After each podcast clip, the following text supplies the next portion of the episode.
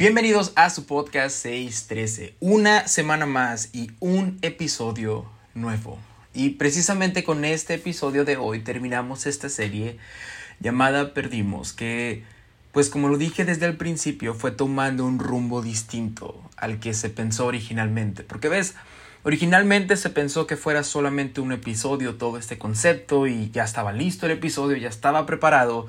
Pero como dije, Dios tenía otros planes. Y como hemos estado viendo, como hemos estado aprendiendo, los planes de Dios siempre son mucho mejores que nuestros propios planes. Y hablando de esto, y antes de comenzar, quería, quería contarte algo que, que pasó, que precisamente pude vivir un momento, o pudimos vivir un momento así este pasado fin de semana, porque este pasado fin de semana aquí en Chicago se llevó a cabo nuestro avance juvenil nacional Ah, y ya he hablado de este evento en, en podcasts anteriores. Creo que mencioné el de Texas y mencioné el de Chicago el año pasado también.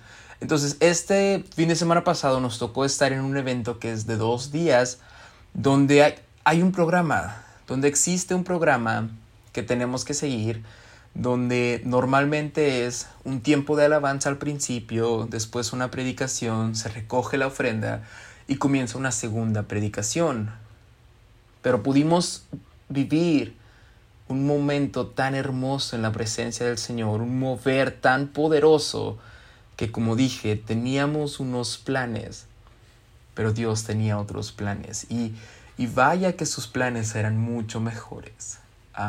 pudimos vivir avivamiento en su máximo esplendor y solo quería mencionar esto porque me siento con la responsabilidad de dar un consejo. Haga tú que me estás escuchando, que, que tal vez todavía sigues con duda de si ir o no ir a, a un evento, sea cual sea, sea local, distrital, nacional, etcétera, etcétera, etcétera. Si todavía tienes una duda de si ir o no ir, te aconsejo que vayas. De verdad, te, te, aconsejo que tomes la decisión de ir, que vayas con un corazón abierto y que dejes que Dios obre en tu vida de una manera como solo Él puede obrar. Ve con unos planes.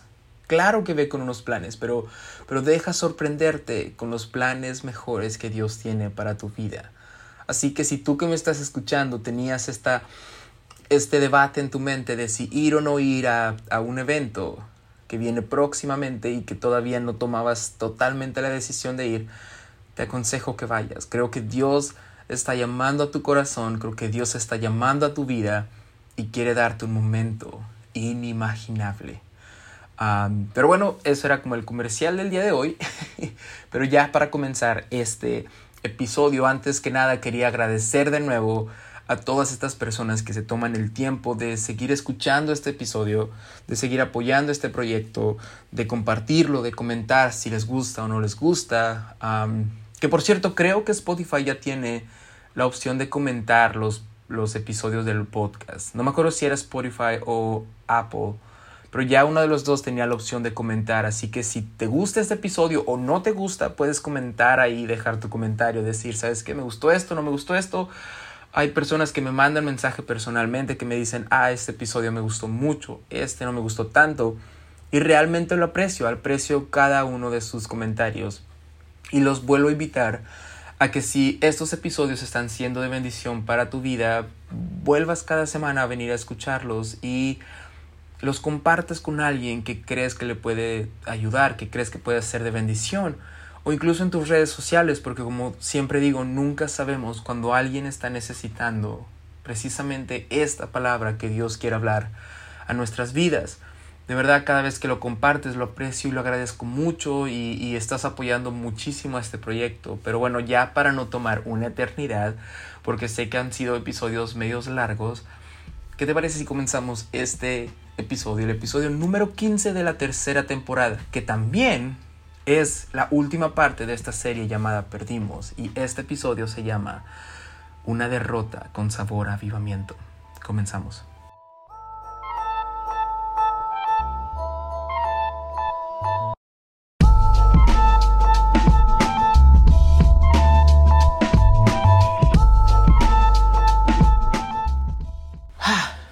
Cómo comenzar este episodio. cómo comenzar esto, cómo, ah, no sé, estaba debatiendo mucho en cómo comenzarlo, porque, porque creo que hay mucho de qué hablar, o algo así. Bueno, más bien, no creo que sea mucho lo que tenemos que hablar, pero, pero sí que puede que esté en todas partes, que haya muchos ejemplos, y ahorita vas a ver a qué me refiero. Sinceramente no creo que sea un episodio muy largo, aunque ya sé, aquí estoy yo de nuevo tratando de adivinar la duración del episodio y al final termina siendo larguísimo. Pero no, de verdad, esta vez creo que no será muy largo, porque este episodio es más que nada tratar de cerrar con lo que hemos estado hablando en los últimos dos episodios. Este más que nada busca ser un recordatorio. O bueno, por lo menos la primera parte de este episodio es un recordatorio y la segunda es una nueva manera de ver las cosas, literalmente. Porque ves, hemos estado hablando de, de la pérdida. En esta serie hemos estado hablando de cómo se ve perder, de cómo, cómo se ve a veces seguir a Dios, seguir el ministerio, seguir el llamado, seguir una vida de un cristiano y cómo a veces nos toca perder cómo a veces perdemos o pareciera que perdemos y estamos perdiendo y estamos perdiendo y estamos perdiendo y, y de repente libramos una batalla y, de repente perdemos otra y, y, estamos perdiendo y perdiendo y perdiendo como Jeremías, ¿te acuerdas?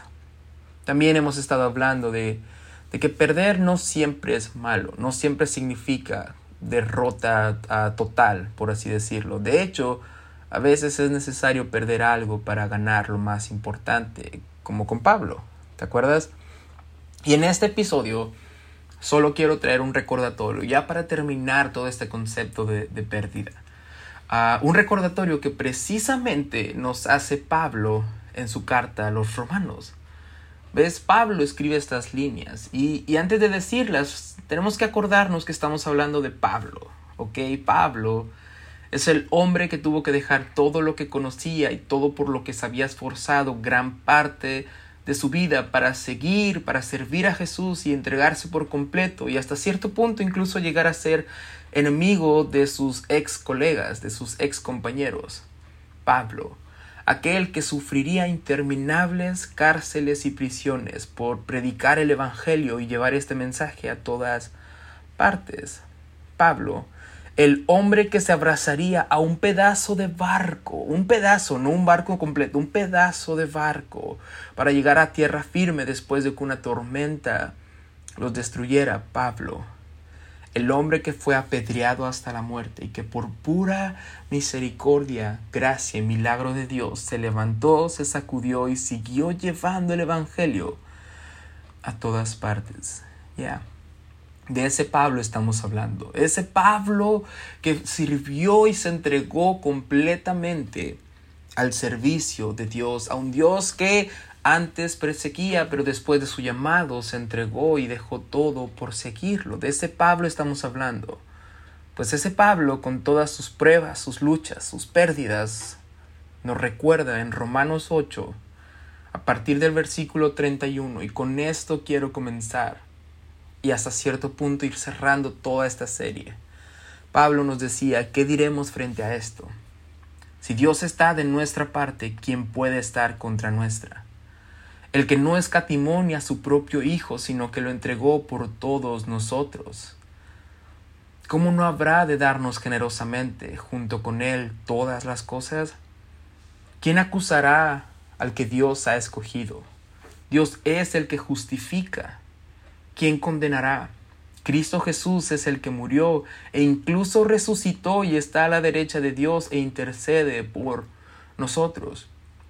¿Quién nos apartará del amor de Dios? ¿Quién nos apartará del amor de Dios? Es, es una pregunta que nos hace y que nos hago en este momento. ¿Quién nos apartará del amor de Dios. Vendrán tiempos difíciles, vendrán tiempos de pérdida, vendrán tiempos muy, muy complicados como los hemos estado viendo en la vida de Jeremías, en la vida de Pablo, en los ejemplos que hemos estado viendo. Y sé que en tu vida también ha habido momentos difíciles. En tu vida también ha habido momentos de pérdida, ha habido momentos donde cuesta mucho seguir siguiendo a Dios. Seguir sirviendo, seguir atendiendo este llamado, de seguir viviendo una vida piadosa, de seguir viviendo una vida que hasta cierto punto la cultura tacha como exagerada. Pero Pablo nos preguntaba, ¿quién nos separará del amor de Dios? Habrá tribulación, pero ¿quién nos separará del amor de Cristo? Habrá angustia, pero ¿quién nos separará del amor de Cristo? Persecución, hambre, indigencia, peligro, violencia. Así está escrito, por tu causa siempre nos llevan a la muerte. Hmm. Pérdida. Nos tratan como ovejas para el matadero. Derrota. Sin embargo, en todo esto, no en poquitas cosas de esto o en algunas cosas de esto o no, en todo esto. ¿Y cuál es todo esto? Tribulación, angustia, persecución, hambre, peligro, violencia, ah, problema, enfermedad, muerte. En todo esto somos más que vencedores, somos más que vencedores, somos más que vencedores por medio de aquel que nos amó pues estoy convencido. ¿Ves? No dice, pues yo pienso que tal vez Pablo nos recuerda, pues estoy convencido de que ni la muerte, ni la vida, ni los ángeles, ni los demonios, ni lo presente, ni lo porvenir, ni los poderes, ni lo alto, ni lo profundo, ni ninguna otra cosa en toda la creación podrá apartarnos del amor que Dios nos ha manifestado en Cristo Jesús nuestro Señor. Estoy convencido que nada nos apartará de este amor.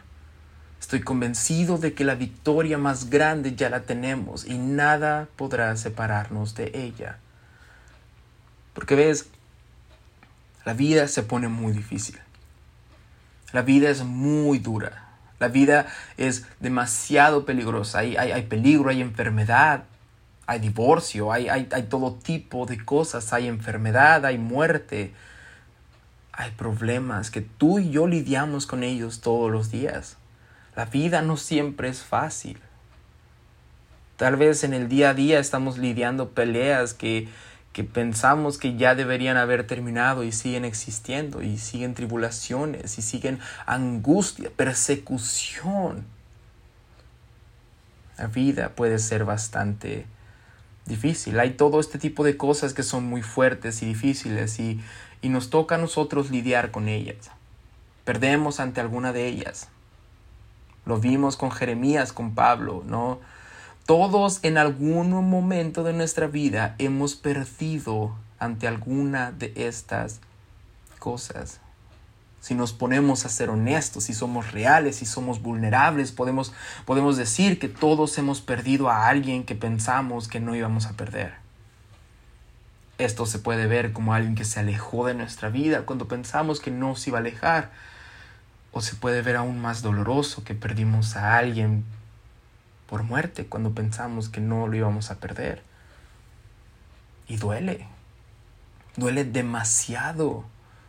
Pueden pasar años y puede seguir doliendo, existiendo ese recuerdo doloroso de aquella persona que perdimos, que pensamos que no íbamos a perder.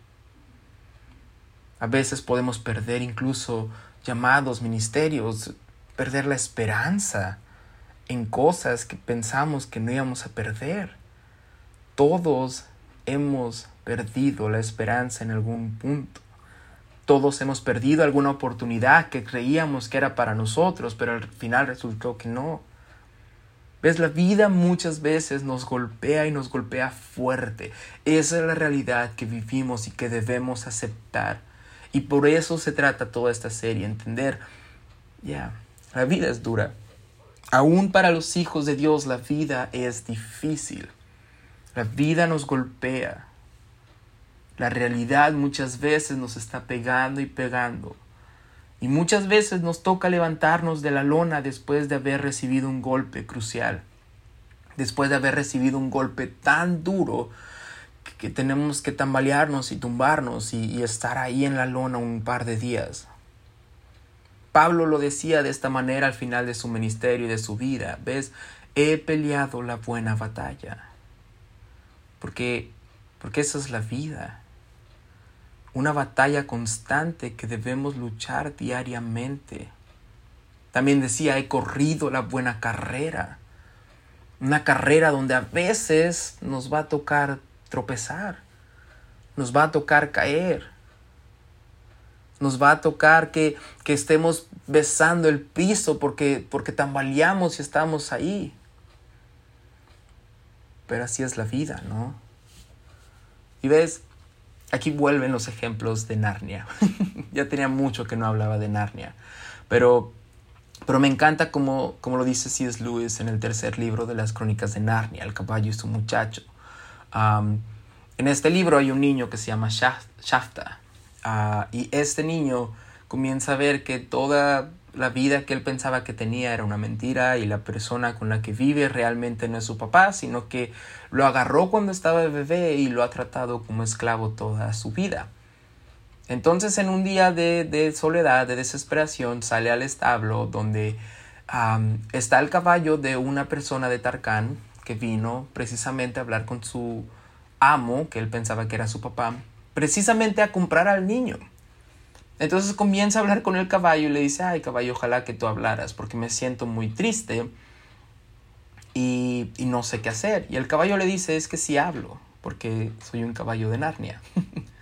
Pero el caso es que hacen todo un plan donde el caballo le dice, tú vas a ser mi jinete y nos vamos a escapar a Narnia. El niño entonces le dice al caballo, ok, pero yo no sé montar. Y el caballo, en alegoría al Espíritu Santo, le dice, tú no tienes que hacer nada. Yo voy a dirigir tus pasos, yo voy a dirigir todo. Tú solamente tienes que montar y aferrarte de rodillas.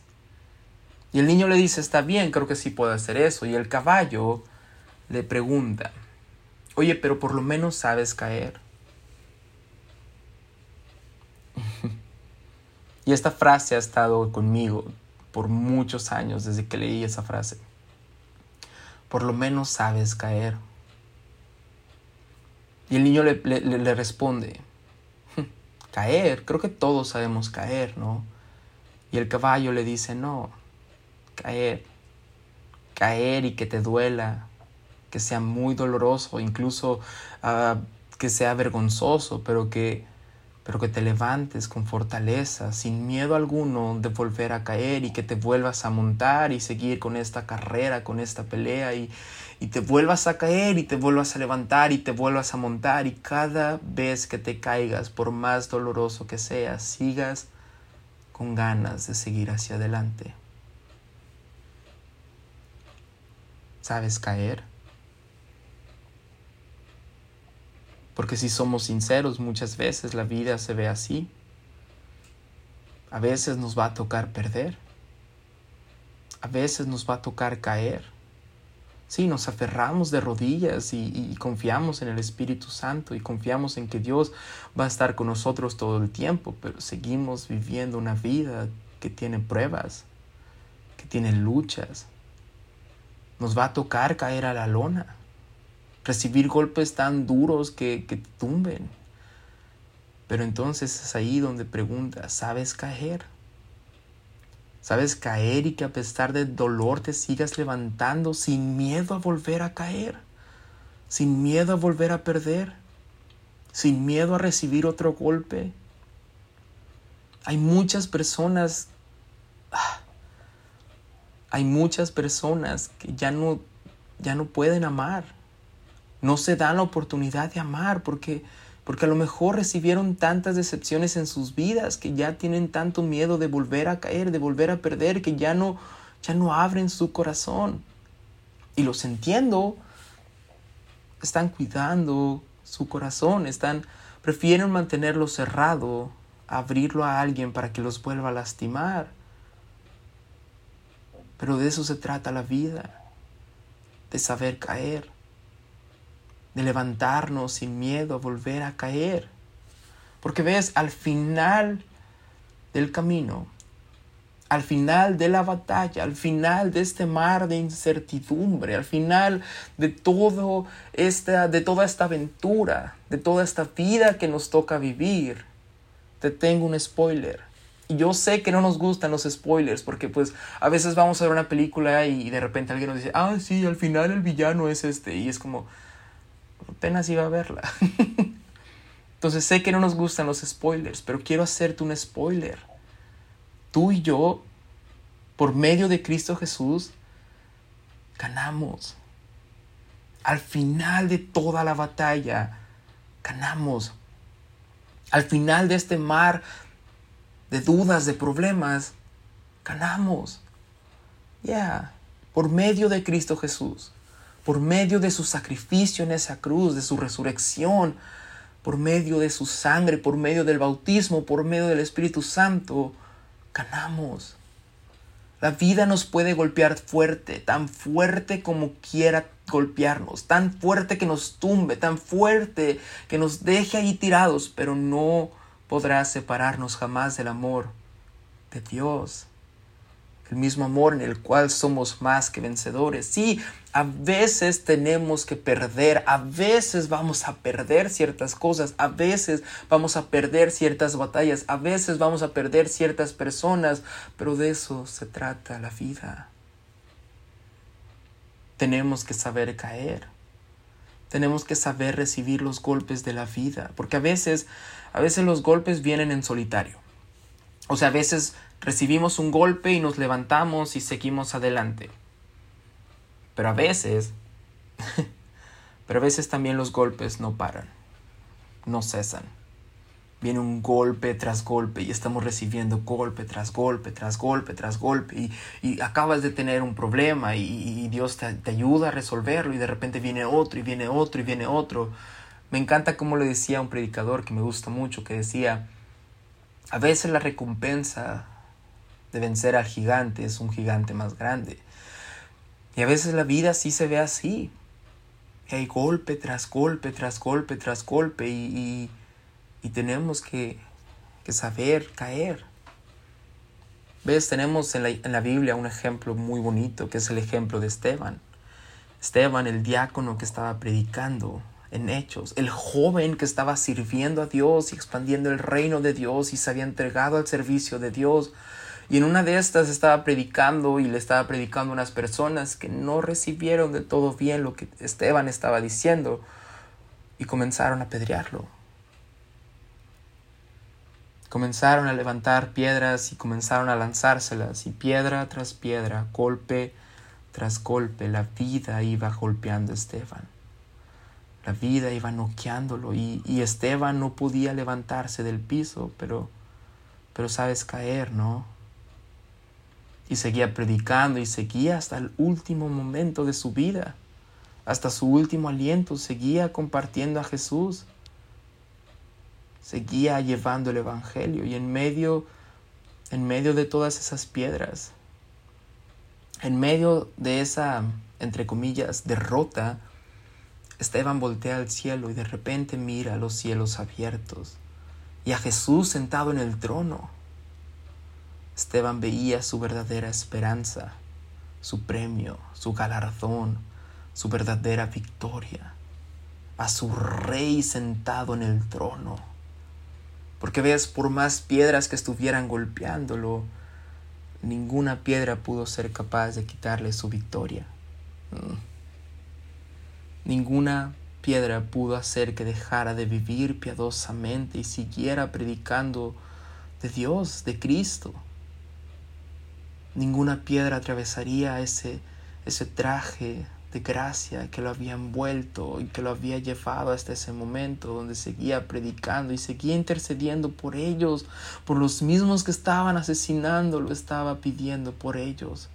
Nadie iba a quitarle el premio de vivir una vida entera sirviendo a Jesús, porque sabe caer, ¿no? ¿Sabes caer tú? Caer sin miedo a volver a levantarte, aunque pueda que venga un golpe más fuerte, que te tumbe, que sigas levantándote, para vivir piadosamente y buscar la verdadera victoria que es en Cristo Jesús. Esa victoria que ya nos ha regalado y que nos mantiene con vida, que es nuestra esperanza y nuestro verdadero galardón. Y ves, mientras las personas que estaban apedreando a Esteban estaban seguros que ellos estaban ganando y que Esteban estaba perdiendo, porque porque en el mundo victoria y derrota se ven de una manera, pero muchas veces en el reino de Dios no se ve de la misma manera. Y Esteban, al fijar sus ojos en Cristo, en su galardón, no le importaba perder esa batalla, porque él ya era más que vencedor. Y él estaba siendo victorioso porque la victoria no siempre se ve como nosotros pensamos. Hay veces que no tiene que importar perder esa batalla sabiendo que somos más que vencedores y que, y que estamos siendo victoriosos, aunque no sea como la gente piensa que debe verse la victoria. Victoria en el reino de Dios muchas veces no se ve como lo ve la cultura en la que vivimos, la sociedad en la que vivimos.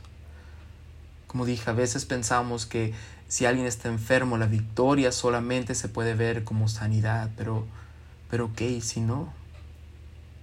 ¿Qué si no están los planes de Dios que esta persona sane? Pero tal vez sus planes son mejores y tal vez sus planes son que mientras estamos en ese proceso otras personas se arrepientan y vuelvan al camino y, y ganen la vida eterna.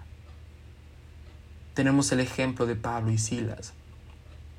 Pablo y Silas habían sido encarcelados. De nuevo, injustamente, estaban predicando, estaban llevando el Evangelio y los encarcelan y los meten en un calabozo y, los ponen con cadenas y cadenas que estaban pesando más de lo que pensamos, porque no solamente era que eran cadenas que los estaban eh, manteniendo esclavos en ese calabozo, sino que eran cadenas de injusticia, porque estaban predicando algo que era la verdad y aún así los estaban tratando de esa manera. Pero bueno, Pablo y Silas estaban en esa condición cuando de repente comienzan a cantar alabanzas en medio de la noche. Comienzan a alabar y comienzan a hacer que el Espíritu descienda de tal manera que las puertas de esa cárcel se abren. Y muchas veces yo había visto esto como la verdadera victoria de Pablo y Silas que Dios los estaba librando de la cárcel, que ellos habían alabado en medio de su tribulación y que Dios los estaba recompensando con la libertad que ellos merecían, pero creo que no. Creo que la victoria no era que Pablo y Silas salieran de la cárcel, sino más bien su victoria era que Cristo entrara en ella y salvara la vida del guardia y de su familia. porque un guardia se arrepiente y se bautiza y yo también toda su familia. A veces la victoria no es que Dios solucione ese problema por el cual estamos pidiendo. A veces más bien la victoria es que en medio de ese problema nos acerquemos más a Cristo. O si nos vamos más allá, a veces incluso la victoria es que nuestra familia sea salva a veces no es que nos saque del problema, sino más bien que entre Dios en nuestra vida, en nuestra familia, en nuestro hogar, en nuestro corazón y que lo aceptemos para arrepentirnos y tener la vida eterna. El barco se debe perder para que ninguno pierda la vida. La victoria no era que Pablo y Silas salieran libres. La victoria era que Cristo hiciera libre al guardia y a su familia libres de esa condenación eterna. ¿Ves? Cristo es un ejemplo enorme de esto. Porque cuando Cristo viene a este mundo, Dios se hace hombre, tiene todo su ministerio y de repente tenemos este, este momento crucial donde es encarcelado, bueno, es entregado, es encarcelado, después de haber hecho muchos milagros y de demostrar su poder como Dios, pues la gente dijo, no, eres un falso profeta y bla, bla, bla. Entonces comienzan a, azotarlo, comienzan a humillarlo, comienzan a crucificarlo y, Y el mundo estaba seguro que estaba venciéndolo. I mean, estaba colgado de un madero desangrándose. Y ellos lo habían puesto ahí. Entonces ellos estaban seguros de que estaban ganando y de que Jesús estaba perdiendo. Pero como dije, la victoria no siempre es como lo imaginamos. Porque ves, Jesús nunca estuvo perdiendo, nunca estuvo en desventaja, porque no puedes perder, porque nunca puedes perder cuando decides ceder y entregarlo todo por amor. Yeah. Voy a repetir eso una vez más. En tu vida nunca puedes perder cuando decides ceder y entregarlo todo por amor. Jesús no vino a sufrir una derrota. Jesús vino a ofrecer un sacrificio. Y todo dependía de tener los ojos correctos para mirarlo. Pero sabes caer, ¿no? Todo dependía de tener los ojos correctos para mirarlo. Porque de eso se trata todo. Como dije, la primera parte era un resumen de decir, hey, somos más que vencedores. ¿Sabes? Tenemos la victoria en Cristo Jesús y nada ni nadie podrá separarnos del amor de Dios que es en Cristo Jesús.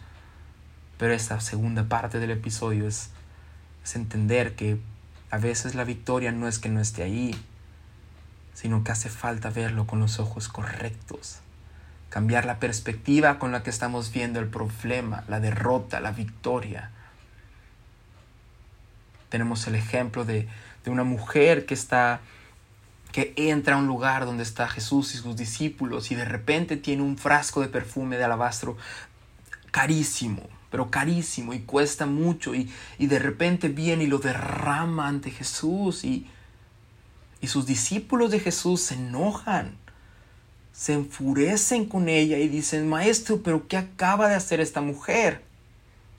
Esta mujer acaba de desperdiciar un perfume que se pudo haber vendido y pudimos alimentar a muchas personas que lo necesitan con todo ese dinero. Y por culpa de esta mujer que acaba de perder este perfume, que acaba de desperdiciar este perfume, ahora muchas personas se van a quedar sin comer porque todo se trata de perspectiva, porque todo se trata de ver con los ojos correctos. Y Jesús los, les reclama y les dice, es que ustedes no han entendido nada. Yo ya casi me voy. Yo estoy a punto de ser entregado y, y ella lo sabía. Lo que ustedes ven como desperdicio, Jesús lo ve como sacrificio dijo lo que esta mujer ha hecho será recordado, porque ella estaba sacrificando lo que tenía con tal de disfrutar la presencia de Jesús. Pero todo se trata de los ojos correctos con los que se ven los problemas. Después Jesús vendría a ser ese perfume de alabastro costoso que se derramaría por nosotros y que para algunos ojos sería un desperdicio, pero para otros sería el sacrificio más hermoso que ha existido en este planeta. También tenemos el ejemplo de Marta y de María. Marta comienza a cocinar, comienza a limpiar, comienza a hacer un montón de cosas por servir a Jesús y María solo se sienta a sus pies. Y Marta comienza a quejarse y empieza a decir, María está perdiendo el tiempo, dile que me ayude. Jesús le dice, Marta, afanada Marta, los ojos con los que estás viendo esto son otros ojos diferentes, porque para ti María está perdiendo el tiempo, está perdiendo, está perdiendo, está perdiendo. Pero la realidad es que María encontró la mejor parte. María no está perdiendo, María está disfrutando de mi presencia y no lo va a soltar, no la va a dejar ir Tú has estado sirviendo y te has perdido de mi presencia. Porque ves, victoria en el reino de Dios no siempre se ve como nosotros pensamos. Y muchas veces tenemos que fijar nuestros ojos en el galardón para entender dónde está la victoria en nuestro día a día. Sabemos caer. Porque ves, saber caer es estar pasando por problemas y aún seguir adelante. Porque tenemos el ejemplo de cuando Pedro y creo que es Jacobo, nunca me he acordado. y creo que debí hacer unas notas sobre esto, pero Pedro es encarcelado o va a ser encarcelado junto con otro discípulo. Pero saben lo que pasa cuando dos seguidores de Cristo están juntos. Entonces el rey manda decapitar al otro compañero de Pedro. Entonces Pedro se queda solo en esa cárcel. Y podemos decir que la iglesia, la iglesia que apenas estaba formando, la iglesia de Cristo, había perdido a uno de sus colaboradores más importantes. Había caído, había perdido, había caído en derrota porque uno de sus colaboradores, de sus ministros, había sido decapitado y el otro estaba siendo encarcelado. Pero sabemos caer, ¿no? La Biblia nos dice en Hechos que la iglesia seguía orando. Y después nos cuenta cómo Pedro recibe la visita de un ángel, pero que él piensa que es una visión y comienza a seguir al ángel y el ángel lo libera y tenemos toda esta historia hermosa. Pero algo que me llama mucho la atención es que la Biblia dice que, que ese grupo de hermanos que acababan de perder a uno de sus colaboradores, que acababan de sufrir una derrota, enorme. Estaban juntos en una casa orando. Y yo siempre había pensado que estaban orando por la liberación de Pedro. Pero creo que no. Creo que simplemente estaban orando porque sabían que su galardón era Cristo que en la vida hay tribulación, que en la vida hay problemas, que en la vida van a perder a veces, que les va a tocar sufrir derrotas muy dolorosas, van a perder personas importantes en sus vidas, pero nada los puede separar del amor de Dios. ¿Y por qué digo que tal vez no estaban orando precisamente por la liberación de Pedro? Porque cuando Pedro se presenta ante ellos y toca la puerta y alguien los ve, dice, es un fantasma. Porque tal vez ellos pensaban que Pedro ya estaba muerto.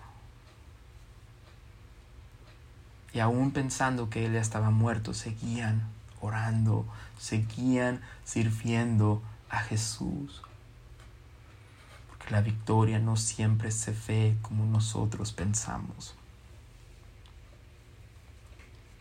Y y para este cambio de perspectiva, para este cambio de, ojos espirituales, quiero terminar este episodio, quiero terminar toda esta serie con esta historia que está en la Biblia, que a veces pasa desapercibido. Yo precisamente eh, voy a ser culpable de eso. Yo había pasado por, por desapercibida esta historia, la verdad. Pero Dios me llevó a esta historia y ya, no hay mejor manera de terminar esta serie todo este episodio, todo este concepto que con esta historia. Porque creo que hay alguien que está escuchando este episodio o ha escuchado esta serie que, que piensa que todo está mal, que piensa que, que, está perdiendo y perdiendo y recibiendo golpe tras golpe perdiendo familiar tras familiar, perdiendo batalla tras batalla y dice, ya no puedo más, ya, ¿qué más puedo perder? Pero en Segunda de Reyes capítulo 6, a partir del versículo 8, dice, el rey de Siria, que estaba en guerra con Israel, deliberó con sus ministros y les dijo, vamos a acampar en tal lugar.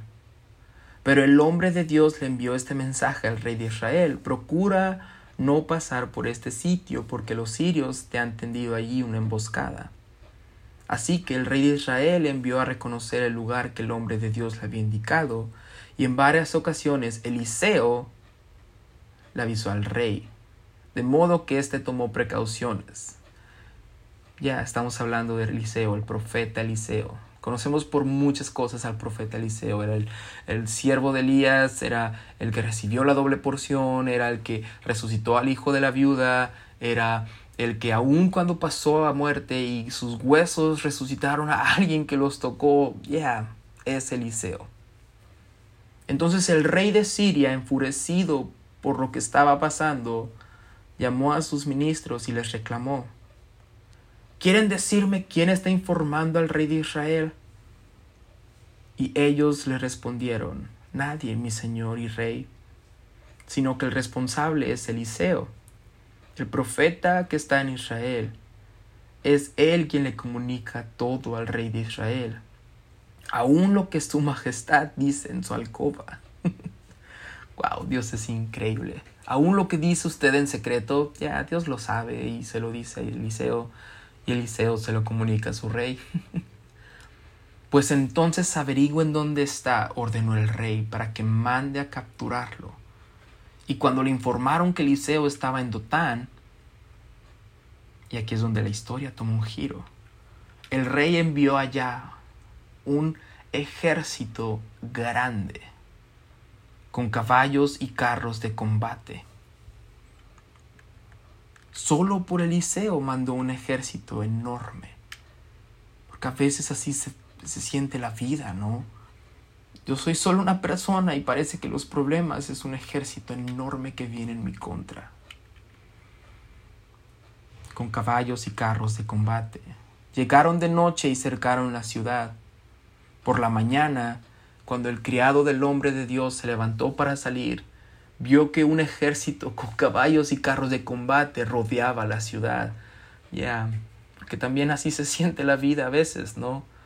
Que no hay escapatoria, que, los problemas nos están rodeando, que, que la derrota está ahí, que la pérdida ya está enfrente de nosotros.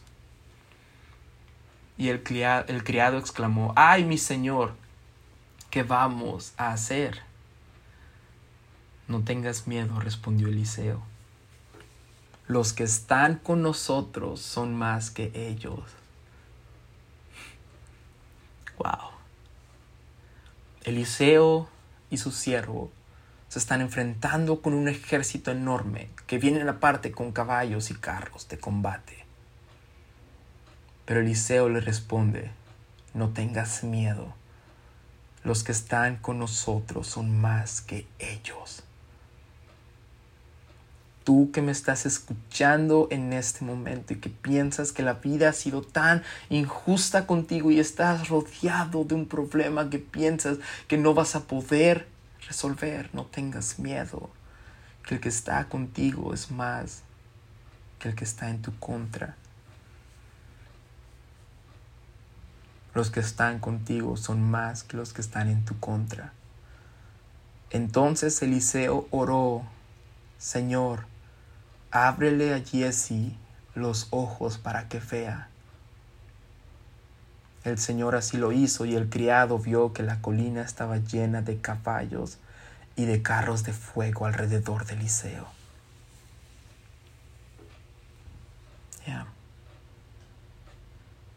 Somos más que vencedores en Cristo Jesús y muchas veces solamente necesitamos que Dios abra nuestros ojos para verlo, para ver la victoria que está enfrente de nosotros, para ver que somos más que vencedores, para ver que el Señor nunca nos ha abandonado y que Él tiene a su ejército de caballos y de carros de fuego alrededor de nosotros, de los hijos de Dios que pelean en esta vida que es difícil, que pelean con tribulación, que pasan por enfermedad, que pasan por problemas, que pasan por muerte, que pasan por uno y otro y otro y otro problema pero que Él sigue estando con nosotros y que Él que está con nosotros es mucho más grande que lo que está contra nosotros.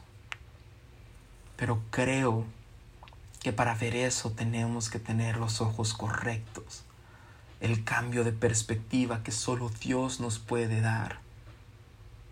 Y por eso no encontré mejor manera de terminar esta serie que orando por nosotros. Si me lo permites, quisiera orar por ti.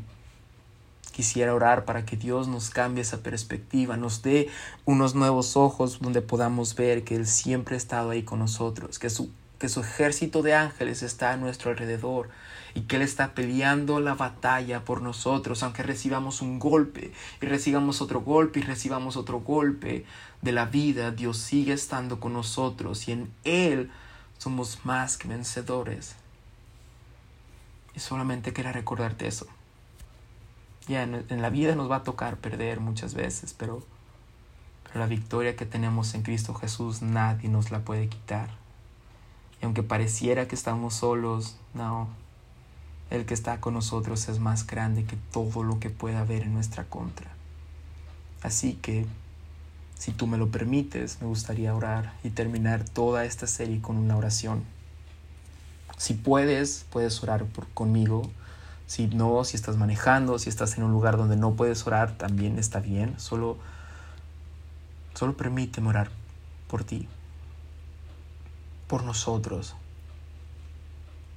Señor, venimos delante de ti en este momento, agradeciéndote tanto por todo lo que has hecho en nuestra vida, agradeciendo tu sacrificio tan hermoso, esa vez que decidiste ceder, que decidiste entregarte completamente para ganar una victoria más grande para nosotros.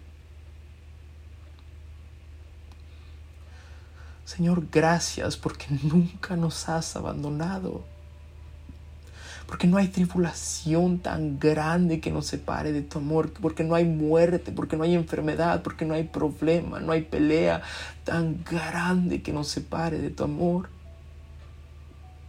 Porque siempre has estado cerca, porque siempre has estado aquí con nosotros, aunque muchas veces no lo hemos visto, no hemos podido, no hemos alcanzado a verlo, Señor, y por eso también en este momento pido que cambies nuestros ojos a los ojos correctos, esos ojos que nos permita ver tu perspectiva, ver la divinidad en nuestra vida, ver ese ejército que está rodeándonos a favor nuestro. Ver que tú siempre estás con nosotros, Señor, cambia nuestros ojos espirituales y ábrelos al entendimiento de que tú y solo tú peleas por nosotros y que es mayor que cualquier cosa que venga en nuestra contra. Señor, abre nuestros ojos espirituales para ver que tu ejército está alrededor de nosotros, acampando, luchando por nosotros sin dejarnos morir. Padre Santo, haznos ver los cielos abiertos. Déjanos verte a ti sentado en el trono, Señor. Déjanos ver nuestro galardón, nuestra victoria que tenemos en ti. Ayúdanos a entender que a pesar de todo lo que pasemos, somos más que vencedores en ti, que, que viniste a entregar tu vida por nosotros, pero también a resucitar con poder, llevándonos con ese poder contigo, Señor. Te pedimos que tú abras nuestros ojos, nos cambies la perspectiva, nos ayudes a ver que aunque todo vaya mal, que aunque parezca que la vida nos ha noqueado y la vida nos ha pegado fuerte, porque hay gente que ha perdido personas importantes y ya no puede levantarse del piso porque piensan que esa derrota fue lo más grande que ha pasado en su vida, ya no saben cómo levantarse, Señor, ayúdanos a voltear hacia el cielo ¿De dónde vendrá nuestro socorro? Nuestro socorro viene de ti. Nuestra esperanza eres tú, nuestra victoria eres tú, nuestro galardón eres tú. Ayúdanos, Señor, a ver con los ojos correctos la victoria que tenemos en ti. Y te agradecemos porque tú sigues estando aquí. Te pedimos, te agradecemos y entregamos todo esto en el nombre que es sobre todo nombre, en el precioso y maravilloso nombre de Jesús, sabiendo que aún en la derrota hay un aroma de avivamiento que solo tú puedes proveer. Amén.